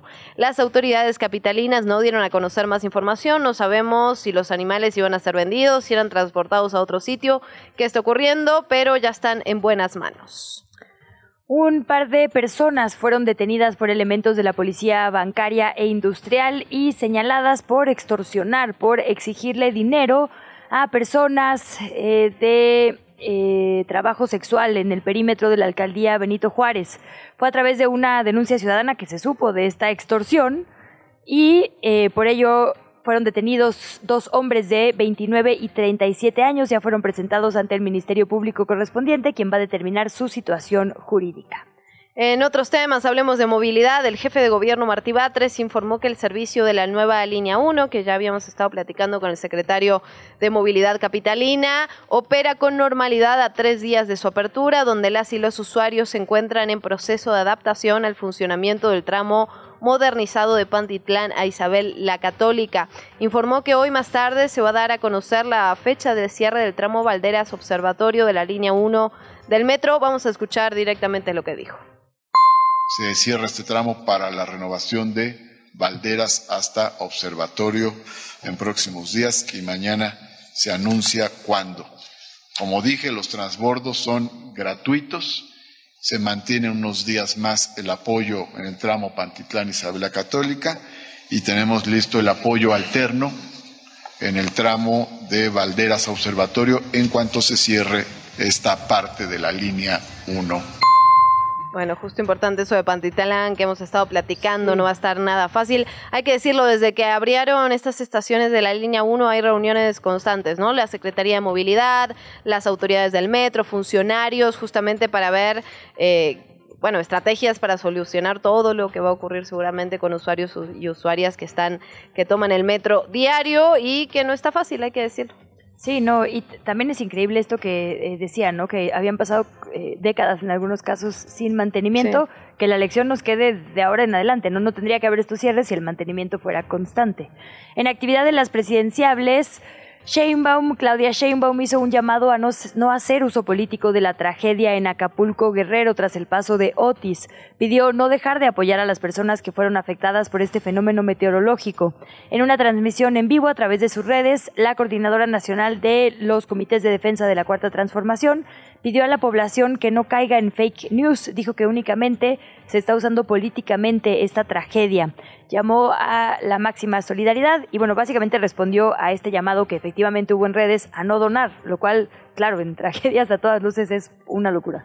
Sin lugar a dudas, nos vamos del otro lado. La senadora Xochil Gálvez del Frente Amplio propuso una iniciativa para expedir la ley de emergencia y reactivación económica frente a eventos no esperados tras las afectaciones que dejó obviamente Otis en Acapulco. En la Cámara de Diputados, acompañada de coordinadores del PAN, del PRI, del PRD, Gálvez detalló que hoy mismo se va a presentar el proyecto que incluye proponer que el Ejecutivo Federal destine 50 mil millones de pesos este mismo año para resarcir los efectos del huracán. También crear un seguro de desempleo y exentar a todas las concesiones de transporte federal con 50% del IEPS. Esto mientras dure la declaratoria de emergencia. También este proyecto incluye prohibir que la CFE suspenda el servicio durante la emergencia. La entrevista. ¿Ya estás grabando? Seguimos con la información, ya le decíamos, en esta semana vamos a estar revisando eh, pues todo lo pertinente con la muerte y sin duda tenemos que hablar de de qué morimos las personas mexicanas, cuántas se podían prevenir, cuántas todavía podemos prevenir rumbo a futuro con los datos que tenemos. Por ello saludamos a Omar Muro Orozco, director general adjunto de Registros Administrativos Sociodemográficos del INEGI. Bienvenido, director, muchísimas gracias por tomarnos la comunicación esta mañana. ¿Qué tal? Muy buen día. Un gusto saludarles a ustedes y a todo su auditorio. Eh, muchas gracias por el espacio. No, por el contrario, gracias a usted. Preguntarle, director, digamos, eh, de arranque, ¿no? Un poco las cifras que nos llamaban la atención es esta disminución en el fallecimiento. Me imagino que esta es una buena noticia en el 2022, después de todo lo que ha ocurrido durante la pandemia, pero también hablar de las causas. ¿Qué, ¿Cuáles son los datos que llaman la atención de, de estas cifras que publican? Les comento con mucho gusto. Mira, el día de ayer eh, dimos a conocer la información de las defunciones registradas que acaecieron durante todo el año 2022. Es información definitiva. Solo recordar que hemos hecho publicaciones preliminares, pero bueno, este digamos, esta es la, la, la que cierra el año oficialmente y la definitiva. Y vemos un registro de defunciones de 847.716 defunciones. Esto es, bueno, casi un 25% más abajo de lo que traíamos en el año anterior. Recordarán que eh, el año pasado, es decir, 2020, cierre 2021, fue el pico de, la pandemia con más de un millón ciento veintidós mil defunciones. Entonces, como bien lo mencionas, ya vamos hacia abajo, estamos, eh, digamos, cerca de llegar ya a la, a la tendencia prepandémica que traíamos en años anteriores, pero todavía no la alcanzamos. Pero como, como bien dices, pues ya es una buena noticia que ya casi estamos en esos umbrales. Y respecto a las causas eh, de, de qué morimos los mexicanos, eh, de las 847 mil defunciones que comenté, bueno, en primer lugar nos tenemos las eh, enfermedades del corazón con 200 mil 23 defunciones, eh, la diabetes mellitus con 115 mil defunciones, eh, los tumores malignos con 89.574 y luego las enfermedades del hígado. Y en quinto lugar tenemos aún a las defunciones por COVID con 38.508 defunciones. Cabe resaltar que es un escenario ya muy parecido en cuanto al orden de las causas eh, que teníamos en la etapa prepandémica por ahí de 2018-2019. Adelante. Director, preguntarle por un dato específico que también publicaron ayer. Eh, efectivamente, digamos, se ve eh, pues claramente la tendencia hacia abajo cuando hablamos de la generalidad, pero veo una tendencia hacia arriba en la tasa de defunciones perinatales, eh, que la verdad es sostenida a partir del 16, creo, ¿no? Ha seguido aumentando y hay un, pues sí, una tendencia hacia arriba importante. Sí, mira, eh, nada más un poco de contexto. Esta, esta es la primera vez que publicamos las defunciones eh, perinatales y neonatales. Ya traíamos al interior del, del INEGI el análisis un poco de estas. Entonces, si te das cuenta, son 24 mil defunciones, primeramente, perinatales que se originaron de la semana 22 de embarazo hasta la primera semana del nacimiento de los bebés. Entonces, ahí tienes 24 mil defunciones, primeramente perinatales. Luego, las defunciones neonatales que van precisamente de esa semana a tres semanas más, es decir, a la cuarta semana del mes, son 12.700 defunciones más. Estamos hablando de 36.000 defunciones en general entre neonatales y perinatales. Y como puedes ver, eh, efectivamente, en la tendencia, particularmente para las perinatales, va hacia arriba. De 2019 traemos una, en cuanto a tasas, se mide con tasas por cada eh, mil nacidos vivos, traemos una tasa de 13.69, ahorita es una tasa de 14.89. Y bueno, pues esta información es insumo, como lo mencionas, pues para los tomadores de decisiones, los hacedores de política pública y los analistas. Claro, déjeme insistir un poquito ahí, director, porque efectivamente, digamos, la tasa de defunciones neonatales se ve como una línea recta, pues, pero la, la tasa de, perinatales, como usted dice, digamos, a partir de la semana 22, eh, pero antes del parto, es decir, el embarazo, durante el embarazo eh, del producto fetal, está hacia arriba, claramente. ¿Hay una disminución de atenciones en el embarazo? Digamos, ¿qué, qué otro dato nos ayuda a entender qué está pasando aquí? Fíjate que eh, el detalle, bueno, lo que te puedo decir es, eh, nosotros, digo, como INEGI, eh, la, la, la, idea es darte, eh, darle a la sociedad el análisis de los datos y la información, pero sí valdría la pena precisamente que eh, las personas, digamos, encargadas de este tema de política pública, precisamente para eso probemos, eh, lo, hacemos, se echaran ya un clavado a más detalle para ver los, las principales causas y qué estrategias de política pública eh, se pueden definir. Te adelanto, eh, entre otras peticiones que recibió el INEGI, hay eh, una comisión, la Cámara de Diputados, que obedece a esto. Ya hay eh, un, una mesa, de, entiendo, de análisis y de, de, en esto para ver qué, qué medidas y qué se puede implementar para atender este rubro de las defunciones. Cabe decir que, bueno, pues el 44 de estas, el 44% de estas defunciones, más o menos, obedecen a, al sexo femenino, y un 50 y, el complemento un 56 un 56% prácticamente obedecen a varones. Eh, adelante. En ese sentido, director, preguntarle también por otro dato que nos llamó la atención aquí en, la redacción que tiene que ver con los suicidios. Nuevamente, entre la franja de 15 a 24 años se ubica como la tercera causa de muerte, de 10 a 14 es la cuarta causa de muerte y de 25 a 34 es la quinta. Es decir, eh, ¿qué nos están mostrando estas cifras? ¿Cómo veníamos? y qué muestra la tendencia en términos generales respecto al suicidio en esta en niños y adolescentes, la verdad, eso es lo que lo que duele, ¿no?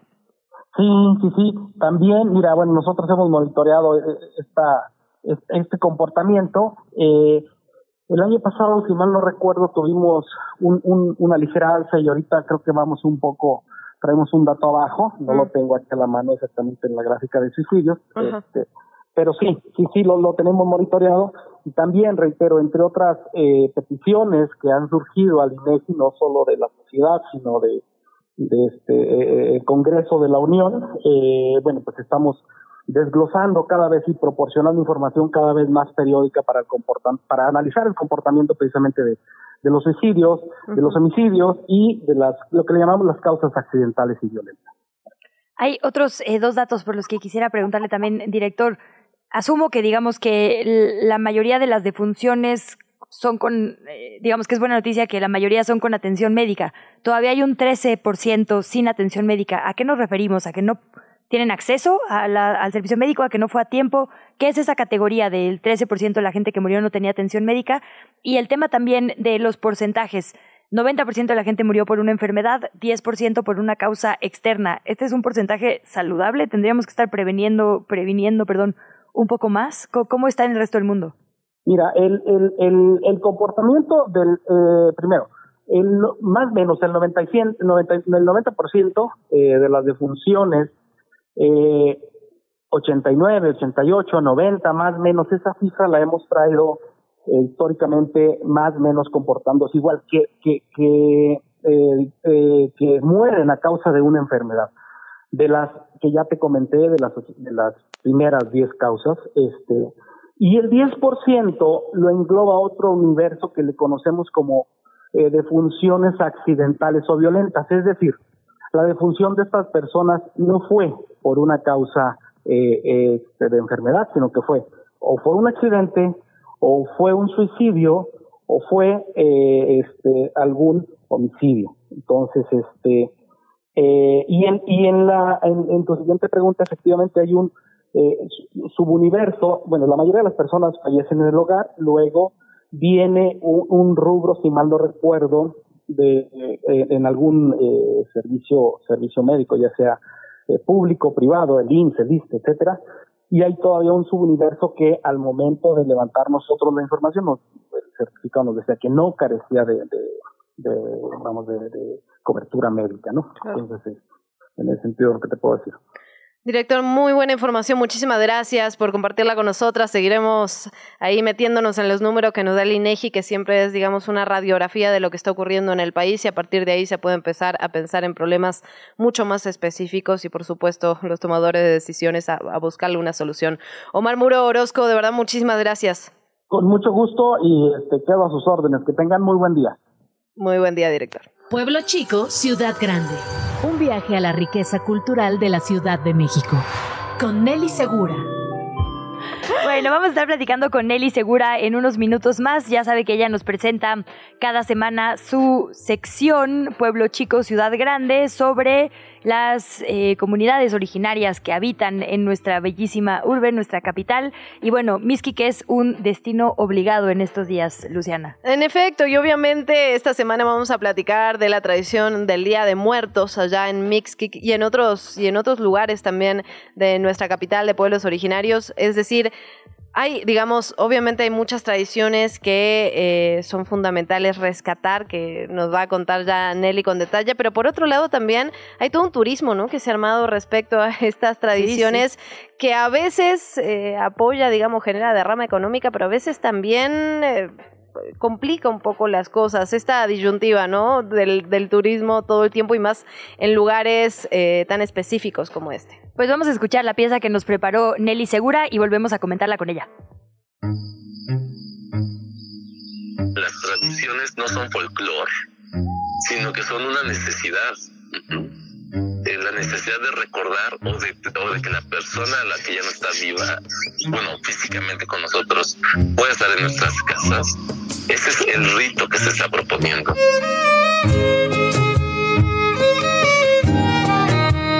Para el historiador, cronista y gestor cultural Ricardo Flores Cuevas, más allá de las imágenes del Panteón de Mixquic, famosas cada año por la iluminación del panteón, la velada y los tapetes de flor de cempasúchil, existe una raíz profunda en el arraigo de este pueblo con sus muertos, que tiene que ver con su pasado lacustre, la comunidad, la familia y la lengua náhuatl. Tras la desecación del lago de Chalco y el redireccionamiento de sus manantiales para abastecer a la Ciudad de México a mediados del siglo XX, los pobladores perdieron las chinampas, una parte importante de su identidad. Junto con los canales, el pueblo perdió su exclusiva vocación agrícola y al salir a diversificar sus empleos, se vio en la necesidad de aprender español y dejar el náhuatl como única lengua. Ante esas transformaciones, Miskik tuvo que resignificarse y el Día de Muertos se constituyó como un aspecto muy importante en su proceso de identidad. La comunidad está formada no solamente por vivos, sino también por muertos. Es decir, que la familia, como lo había comentado antes, no solamente se reducía, bueno, actualmente, bueno, eso lo puedo trasladar a hoy día. La familia no solamente se reduce a las personas vivas, sino también a los que ya murieron. Eh, eh, y esta comunidad de vivos y muertos, pues adquieren una importancia fundamental en estos días. Una de las diferencias con el resto de los pueblos de la Ciudad de México es que los vivos y los muertos conviven cerca de dos meses. La conmemoración inicia desde el 29 de septiembre, día de San Miguel Arcángel, fecha en la que se cree que el diablo sale del infierno. Ese día se adorna el panteón y las familias limpian las tumbas. Se cree que las ánimas permanecen con sus seres queridos hasta el 30 de noviembre cuando se celebra la fiesta del pueblo. Un asunto importante hay que tener en cuenta es que la, la certeza que se tiene de que llegan estos familiares a visitar nuestras ofrendas eh, no es como se podría o como algunos dicen una creencia, ¿no? es, es una certeza. En Miskik la muerte siempre está viva y tiene que ver con muchos aspectos, con la cotidianeidad del pueblo. Así lo define la pobladora originaria Alma Silva. Para nosotros los muertitos vienen y tenemos que preparar la casa para ello, hacer los arreglos pertinentes, preparar la comida, planear la ofrenda desde meses antes. La celebración también está en las escuelas. Últimamente hay pequeños hoteles que reciben a los turistas.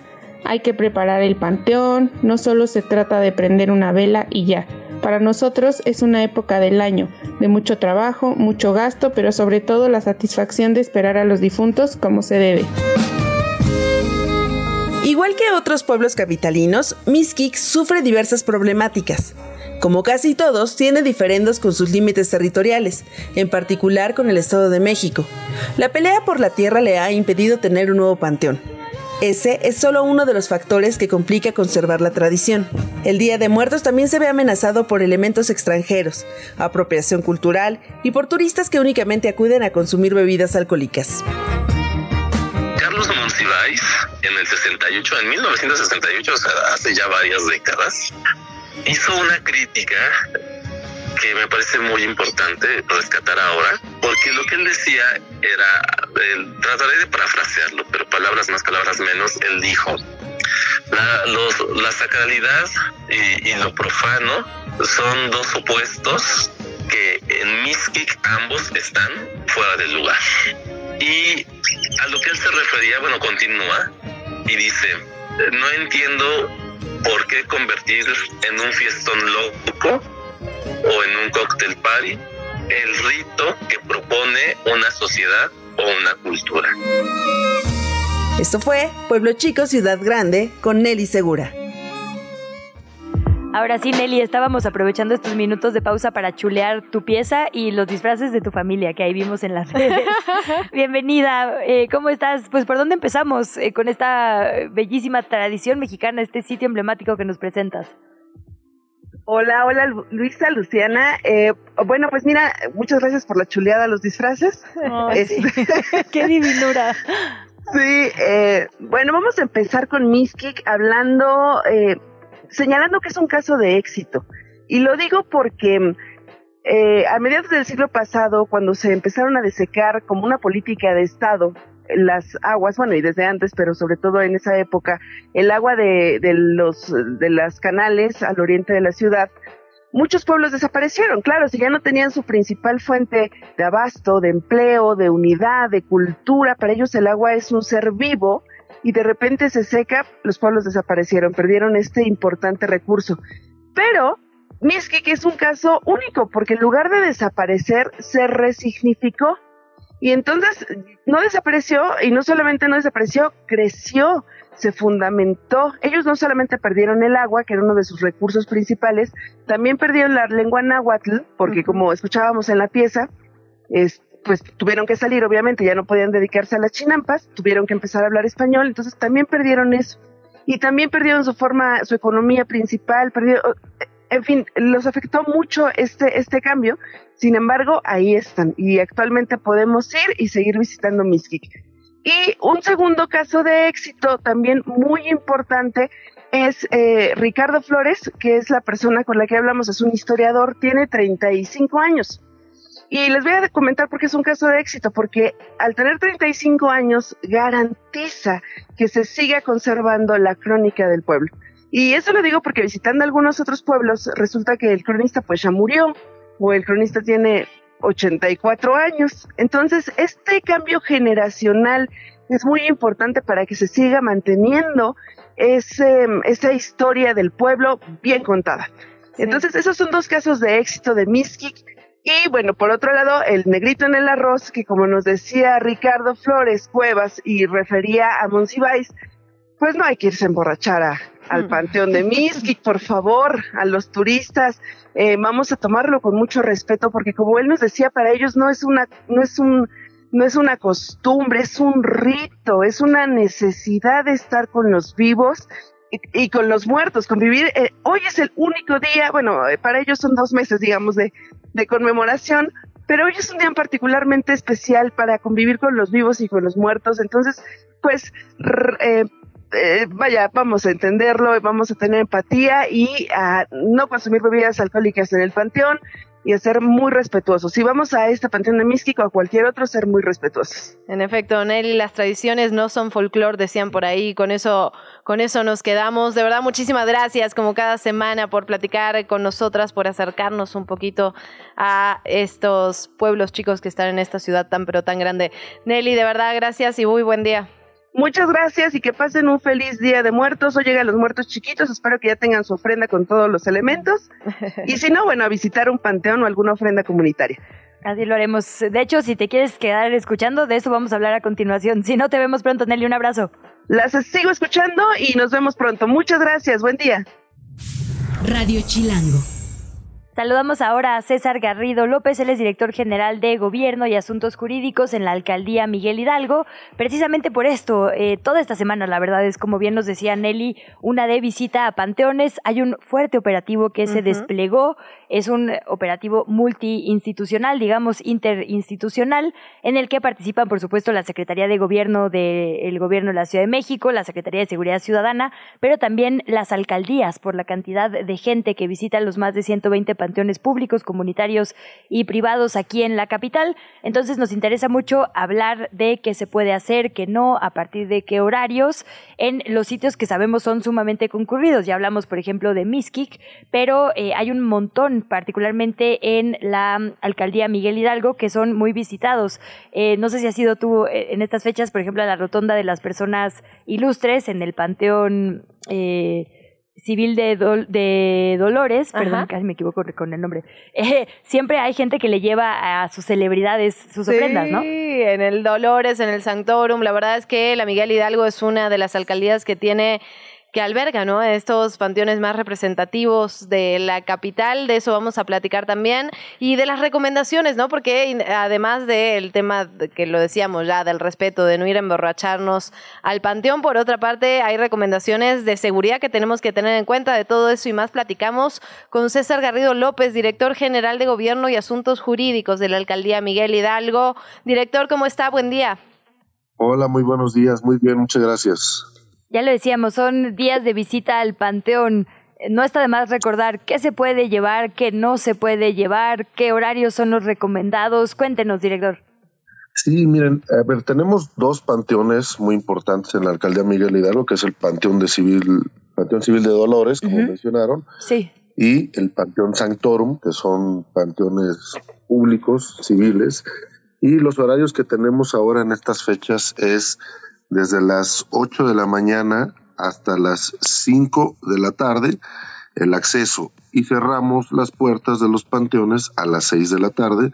Y lo que le pedimos a los asistentes es que pues normalmente acuden en familia y les pedimos que no ingresen ni con bebidas alcohólicas ni con armas. Esas son las, las únicas dos recomendaciones que hacemos y fuera de eso, pues son bienvenidos todos los visitantes a los panteones dentro de estos horarios, pues para que visiten a, a sus familiares que de ahí descansan en nuestros panteones. ¿Cuántas personas están esperando, director? Sabemos que hay un operativo de seguridad, uno que hace, digamos, directamente el gobierno capitalino y otro que hace la alcaldía en ese sentido, ahí la Miguel Hidalgo. Pues miren, los hacemos de manera coordinada. Quienes tenemos el, el, el, control, operación y resguardo al interior del panteón, de los panteones, es el personal de la alcaldía y en el exterior nos coordinamos con la Secretaría de Seguridad Ciudadana, con Tránsito, a través de nuestra Comisión de Seguridad Ciudadana de Blindar Miguel Hidalgo, pues para resguardar y, y acompañar a los visitantes desde el exterior hasta el ingreso al panteón. ¿A cuántos esperamos? Pues hemos tenido bastantes visitantes en años anteriores, hasta 100 mil personas en estos días, el 1 y 2, y nosotros consideramos que pueden llegar un poco más, pues porque pareciera, aunque no lo es oficial, porque se atraviesa el viernes 3 de noviembre, puede ser como un tipo puente y consideramos que pueden llegar más personas hasta el fin de semana. Nosotros estamos contemplando recibir visitantes hasta el domingo 5. Pueden ser muchas más personas de las que les comento. Justo decíamos que también son, eh, aprovechando que es toda la semana, momentos de hacer tours. Podemos visitar a nuestros propios, pero también a los ajenos. Y eso es justo lo que pasa por allá en el Panteón eh, Civil de Dolores, donde está la rotonda de las personas ilustres. La rotonda. Recuérdenos quiénes están, quiénes son los más populares. Yo me acuerdo, por ejemplo, de Siqueiros, ¿no? Que es un clásico que siempre está por ahí. María Izquierdo. ¿Quién más está por allá? ¿Quiénes son, digamos, quienes reciben más flores en estas épocas, a quienes recordamos como mexicanas y mexicanos? Fíjate que realmente la gente visita a todos y lo que hacemos nosotros son actividades pues eh, culturales y, y lúdicas en este espacio por las tardes nosotros tenemos exposición de puestas en escena y grupos musicales, tanto en el Panteón de Dolores como en el Sanctorum. Y esto lo hacemos eh, pues por la tarde, a partir de las 3, 4 de la tarde ya tenemos estas actividades para que puedan los visitantes también pues eh, compartir ¿no? actividades culturales dentro de, los panteones, hacemos recorridos, hacemos eh, visitas eh, pues guiadas, digamos, ¿no? Nuestro personal está muy dispuesto a acompañar a los visitantes y a explicarles quienes eh, eh, se encuentran dentro del, del panteón. Y lo que hacemos es pues acompañar a la, a la gente que nos que nos visita. La, la realidad es que nosotros recibimos visitas todo el año, todo el año recibimos visitas, pero en estas fechas es cuando, cuando más se acercan eh, visitantes al Panteón Civil de Dolores y al Santorum también. Eso a nosotros pues nos llena de orgullo porque pues es el panteón más grande de Latinoamérica, ¿no? Es un espacio pues histórico que tiene muchísimo valor y lo que hacemos nosotros es poner a todo nuestro personal dispuesto para apoyar a los visitantes. Tenemos más de 250 personas personal de los panteones dispuesto a ayudar y auxiliar a los visitantes, además del dispositivo de, de seguridad con los elementos de la Secretaría y también tenemos unas carpas de primeros auxilios en caso de alguna contingencia, alguna situación que se presenta, alguna insolación. Normalmente algunas personas, pues caminando se llegan a lastimar, ¿no? Nos ha llegado a pasar eso y estamos nosotros dispuestos siempre a, apoyar a, a, nuestros a nuestros visitantes. Eso para nosotros es muy importante. Son fechas en las que sí es eh, pues necesario que reforcemos las acciones de, de la alcaldía para poder tener eh, en, con muy buena atención claro. a, a, quienes visitan al, a los panteones, ¿no? Exacto, ahí quedó, ahí quedó la invitación, director, la información importante, los horarios. Le agradecemos muchísimo estos minutos de conversación. César Garrido López, director general de Gobierno y Asuntos Jurídicos ahí de la Miguel Hidalgo. Gracias. Gracias a ustedes. Buen día. Página en blanco. Descubre tu próxima lectura o una aventura con Ana Rivero.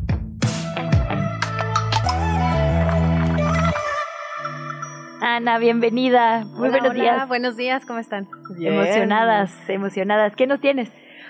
Pues fíjense que eh, hoy vengo a platicarles una biografía del actor que recién acaba de morir. No sé si supieron, el 28 de octubre murió Matthew Perry, conocido por su papel en Friends como Chandler Bing. No sé si ustedes son fans de la serie. Pues me Eh, gusta, la, he- la he visto varias veces. No, no diría que soy la más fan, pero la verdad que sí, sí Bueno, impresionó completa esta varias veces, eso sí te hace muy fan. ya está larguita. no, ah, saca tú, ¿qué Bueno, pasó? Ah. Busco precisión en este espacio Exacto, sí. Luciana. Pero ¿cuántas veces? Y... Exactamente. Solo el de Smelly Cat, ese episodio lo vi muchas veces. Sí, qué locura, ¿no? Y, y como información también, eh, pues un poco a cuentagotas. Digo, entiendo Sí. que también hay una parte de privacidad importante y de exámenes que se tienen que hacer, pero un shock para muchas generaciones, eso sí. Sí, la verdad es que yo fui una de esas personas que quedó un poco en shock porque uno se encariña con el personaje, pero eh, creo que para los que leímos precisamente su biografía que acaba de salir el año pasado, 2022, se publicó el libro. eh, bueno, salió en español, en inglés. eh, fue- conocer la parte de su historia personal y saber por todo lo que sufrió y todo lo que luchó y lo difícil que fue su vida, la verdad es que, que haya muerto a los 54 años, sí es como todo un shock. Eh, creo que sacó su libro justo a tiempo. Porque mm, ahí explica, toca varios temas. En primer lugar, eh, ha- habla de su vida desde chiquito, su vida familiar, la separación de sus padres, que por cierto, para los que son fans de Friends, su papá salió en uno de los episodios de Friends. Su papá, real, real. Eh, también da datos curiosos de, de esta serie, qué significó para él, cómo llegó ahí, si ya conocía a, a otros participantes. Y todo va relacionado con su problema de adicción, con su problema de alcoholismo, de su adicción no era tanto a drogas, sino a las a medicamentos. Mm. Entonces era un poco más complicado. Eh, y, por ejemplo, da muchos datos curiosos que para los que sí somos fans de Friends, cuando te dice, eh, por ejemplo, eh, terminando la temporada 6, él estaba eh, un poco subido de peso porque significaba que andaba con temas de alcohol. Mm. Y justo el episodio 1 de la temporada 7 está así todo súper delgado, que cuando ves la serie cronológicamente dices, ¿cómo es posible que de un día para otro haya bajado tanto de peso? Claro. Pero precisamente es por el, el- la parte de atrás de cámaras que te das cuenta cuando él te explica, o sea, tú ves la serie y tú te estás carcajeando, pero de detrás de cámaras yo estaba viviendo todo esto y esto y esto y significa todo esto, ¿no? Entonces, em, me parece un libro súper interesante para poder conocer cómo es, cómo se siente un adicto, cómo es su forma de pensar y su forma de, de sentir o cómo podemos ayudar a alguien. No sé si ustedes han leído algún libro de, con este tema, pero me pareció muy difícil su vida y su forma en que lo trató de, de manejar, porque muchas veces decimos, ay, está, o sea, ese señor está ganando un millón de, un millón de dólares por episodio. Literal. Literal. Y, y la verdad es que muchas veces el dinero tampoco ayuda para este tipo de situaciones. Eh, hay, hay- también te cuenta y te habla de números de todo lo que él gastó precisamente por todos los centros de rehabilitación en los que estuvo, que yo aprendí que en, estos centros de rehabilitación cada uno tiene sus propias reglas. Entonces muchas veces decían, no, pues es que no me pueden quitar todo de la noche a la mañana, me tienen que dejar fumar. Y había un centro de rehabilitación cerca de donde ellos grababan Friends que le dijeron, no, chaparrito, pues si quieres este, estar aquí, no tienes que fumar. Entonces tuvo Sí. que hacer un viaje, pero pues obviamente no es un vuelo comercial, es un vuelo privado porque pues Matthew Perry. Entonces, eh, él estuvo gastando muchísimo dinero en centros de rehabilitación, en terapias, eh, probando un montón de cosas y em, también, eh, obviamente todo esto trajo una consecuencia enorme para su salud. El libro precisamente empieza con un, ¿cómo se dice? Eh, con un problema médico muy grave, muy, muy grave, donde en verdad le decían, tienes 2% de probabilidades de sobrevivir la noche. Y, y, todo esto ha sido consecuencia de todos sus años de adicción que empezó desde muy chico. Y mm, no sé, como que el, el eh, que haya muerto este sábado pasado es como, pues, complicado, ¿no? Porque cuando sabes eh, eh, cómo fue su vida y todo lo que hizo y que al final sí estuvo sobrio muchos años y fue conocido precisamente por decir si alguien necesita ayuda, puede acercarse a mí y yo ¿no? Lo, lo, voy a ayudar. Entonces, es un libro que creo yo vale mucho la pena que lo vean, que lo lean, sobre todo si veían la serie de Friends, para conocer un poquito más a este personaje. Sí, conocer al personaje y mencionar también, eh, digamos, cuando hablamos de adicciones, hablamos de enfermedad, finalmente, ¿no? Eh, todas estas luchas internas y externas, ¿no? Y familiares y de redes y de amistades y de, de, de, familia, todas estas luchas que se emprenden cuando una persona vive con una adicción, eh, son realmente brutales y muchas veces nos quedamos como encimita, ¿no? Como en la superficie, en, como si fuera una decisión cuando es una adicción ya no es una decisión. Exacto. ya excede a eso. Exacto. Y él, bueno, pues eh, tuvo que, eh, no solamente conoces la parte interna y sus pensamientos y cómo, cuál fue el momento en que él se hizo adicto, sino que como bien eh, se llama el libro, Amigos, Amantes y aquello tan terrible, te platica un mm. poco de cómo fue esta situación con el elenco de Friends, con su vida personal. Ahí toca varios, mm, menciona a varias chicas con las que tuvo relaciones amorosas eh, muchas las conocemos o las escuchamos hablar, como Julia Roberts, por ejemplo. Ah, sí. que anduvo con ella. Ajá. Entonces eh, te va contando. Y cuando estaba haciendo esta película, yo estaba con estos problemas. Y la verdad es que yo lo que hacía era buscar en Google, así de, a ver, ¿estaba delgado, estaba gordito o qué? Em, pero sí, te dice muchas cosas de cómo fue superando o cómo fue viviendo y afectando todo esto, pues solamente, no solamente a él, sino a su entorno, ¿no? Y es que justo, ¿no? Parte de las preguntas que se hacen en Alcohólicos Anónimos tiene que ver con la cantidad de afectaciones que uno tiene en su vida profesional, en su vida romántica, en su vida de amistades y de redes, ¿no? Porque justo la, adicción implica eso, una afectación generalizada sobre todo en la vida de una, de una persona. Ana, pues muchísimas gracias. La verdad es que eh, esta noticia, como bien decías, no la hemos abordado aquí, aquí de lleno, pero sí. sí, ha sido, digamos, movilizante para el mundo del espectáculo y para la sociedad general. Y creo que lo pones de una manera como muy justa, ¿no? Eh, una autobiografía, imagino está escrito, digamos, en primera persona, hace que nadie más juzgue ¿no? su, propia historia, sino que él nos la coloque y eso me parece muy valioso en este momento. Entonces por ahí la dejamos. ¿Otra vez cómo se llama en español? Eh, amigos, amantes y aquello tan terrible. ¿Dónde vemos más de tu contenido, Ana? Muchas gracias. Eh, en todas las redes de eh, redes sociales estoy como arroba MX. ¿Hay algún club de lectura próximo en los próximos días? Eh, sí, todo el mes siempre tenemos lecturas. Eh, por ahora vamos a estar leyendo el libro Salvaje y el autor invitado eh, Juan Villoro va a estar con nosotros. Entonces, si quieren aprovechar, están a tiempo de unirse. Venga, nos unimos entonces. Gracias, Ana. Muchas gracias. Igualmente, bye. Hablemos de deportes. Grand Slam en qué chilangos pasa. Bueno, vamos a estar hablando sobre varios temas. La verdad es que las sedes mundialistas, Luciana, han causado mucho revuelo. Digo, evidentemente porque la que sigue es nuestro país, nos atañe, nos interesa. Eso nos atañe directamente. Pero compartidito que no sabe igual, ¿no? Con Estados Unidos y Canadá. Y la de, eh, digamos, una emisión después que va a ser dividida entre unos países de Sudamérica, pero luego por allá en Europa. Y bueno, ahora habemos sede 2034 expandiendo mercados o qué hace la FIFA, Tavo, ¿cómo estás?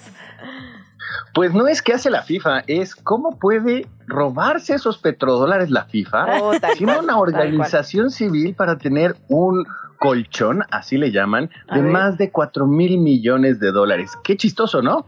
Sí, no, es que tal cual, aquí el tema del dinero, digamos, los que no sabemos de mucho de deportes, lo vimos en, en, una serie que nos dio un poco de luz sobre lo que ocurre con la FIFA y todos los negocios que, que digamos que se gestan a partir de esto, ¿no? A veces tenemos esta idea romantizada del mundial, pero pues... No, no me lo toques, ¿eh? Tranquila. Ah, bueno. Pues, pues así pasó y, y eso es lo que sucede con lo de Arabia Saudita.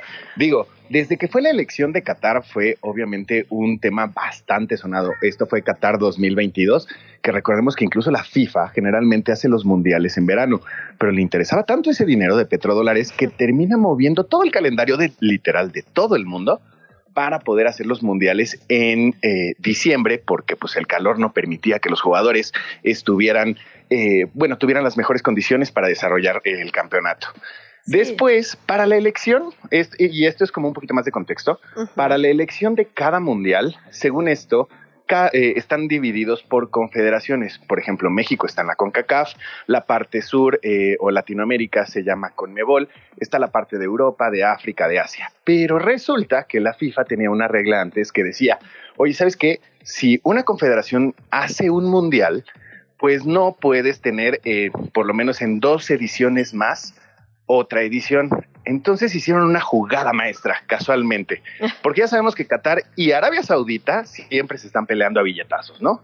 Empiezan pues con los mundiales, con todos los eventos, pero la FIFA lo que hizo fue, oye, pues va a estar con CACAF, eh, con México, con Canadá y con Estados Unidos para el próximo mundial que vamos a tener en nuestro país en el 2026. En el 2030 se cumplen 100 años del primer mundial, entonces, bueno, pues iba a ser en Europa, en donde están tres países que, digo, pues puede estar como interesante, ¿no? Es, se toca África, se toca España y se toca Portugal, pero oye, pues el primer mundial también fue en Uruguay. Pues bueno, vamos a meter también a Uruguay, Argentina y pues de una vez a Paraguay. Oye, pues entonces ya no podemos este, regresar ni a Conmebol, ni a, ni a América, ni a Norteamérica. No, pues nos regresamos a Asia. Sí, parece que Infantino... y, dice Australia, oye, pues Oceanía también levanta la mano. Casualmente desapareció y no metió la candidatura. No, bueno. Entonces con eso vamos a tener Arabia Saudita 2034 y otra vez en invierno porque los calores no permiten jugar. Bueno, entre propuestas de hacerlo cada dos años y demás, la verdad es que ya nada es sorpresa, ¿no, Tavo? Pero bueno, hablemos de cosas bonitas para la mitad de nosotras. En ah. México, Argentina. Ay, ay, ay. No, estuvo muy bueno el México. Para dos tercios. Porque hay, digamos, la mitad de mí está contenta. Gracias. Pues, pues mira, ya vamos a disputar por la medalla de oro. Y es que México-Argentina se jugó ayer en las semifinales femenil. Y bueno, pues con suerte y con doblete eh, de, goles de Lisbeto Valle, México venció 2 por 0 a Argentina en una de las semifinales de eh, este fútbol femenil de los Juegos Panamericanos que recordemos que se están disputando en Santiago de Chile. Fue ayer a las 2 de la tarde. Y bueno, pues ahora pasan a la final, van a jugar por la medalla de oro después de 24 años que no sucedía. Y justo es la edad que tiene Lisbeth Valle, la jugadora de Tigres, que fue nuestra heroína. El primer gol llegó a los 32 minutos y bueno, pues ya en la segunda parte liquidamos. Y ahora sí, con esto se va a jugar la final el viernes en la otra semifinal y esperamos a dos de los rivales más fuertes, tristemente. Está Estados Unidos, que sabemos que es una potencia a nivel mundial, y también está el local de Chile, que están jugando las otras semifinales. Y con esto vamos a ver qué es lo que sucede con el fútbol femenil, que bueno, de por sí hay que recordar que desde que está la Liga MX, México ha crecido en diferentes eventos, en diferentes mundiales de todas las categorías. Y bueno, esto está quedando plasmado porque está llegando invicta y está llegando up con victorias bastante fuertes en el fútbol femenil de los Panamericanos. Y justo Y si les interesa, perdón. No, que me quedé pensando, justo que hablábamos el otro día del balón de oro y hablamos ahora de fútbol femenil, ayer que se entregó el balón de oro, no voy a volver a hablar de Messi, pero sí voy a hablar de la jugadora que fue premiada, fue muy, muy, para mí fue muy peculiar y muy chistoso esta, esta contraste que había entre uno y otro, ¿no?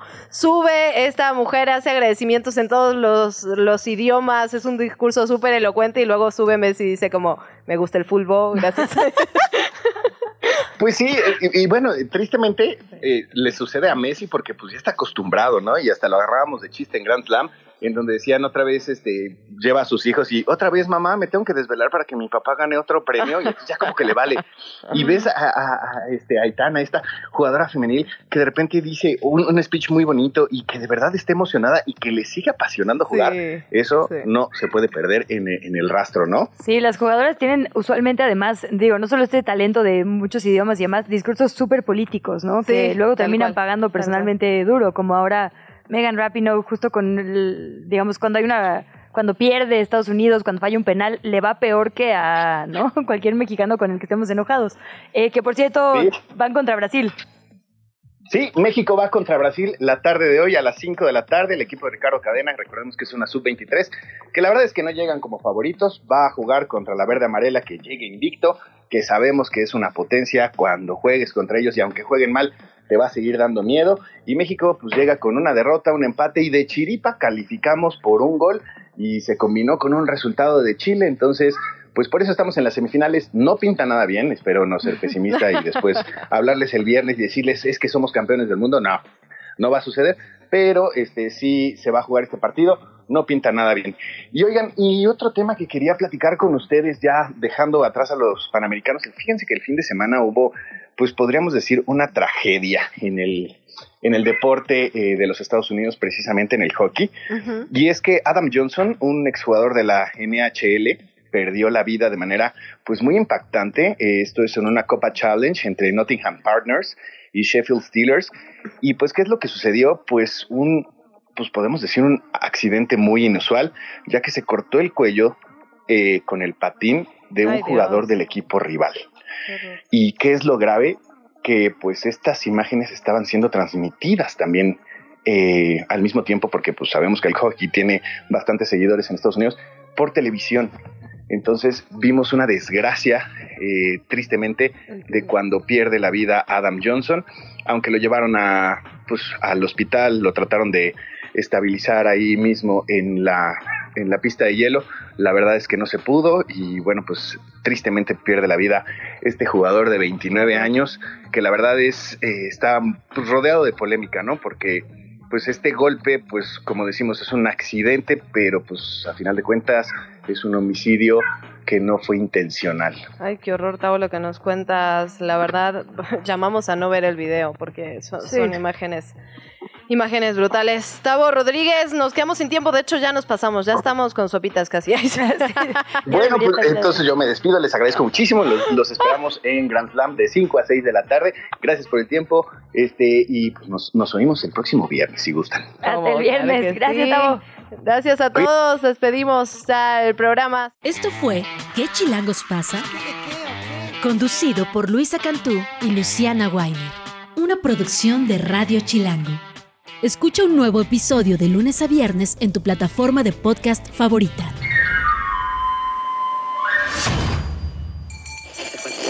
Radio Chilango, la radio que... Viene, viene, ¿eh?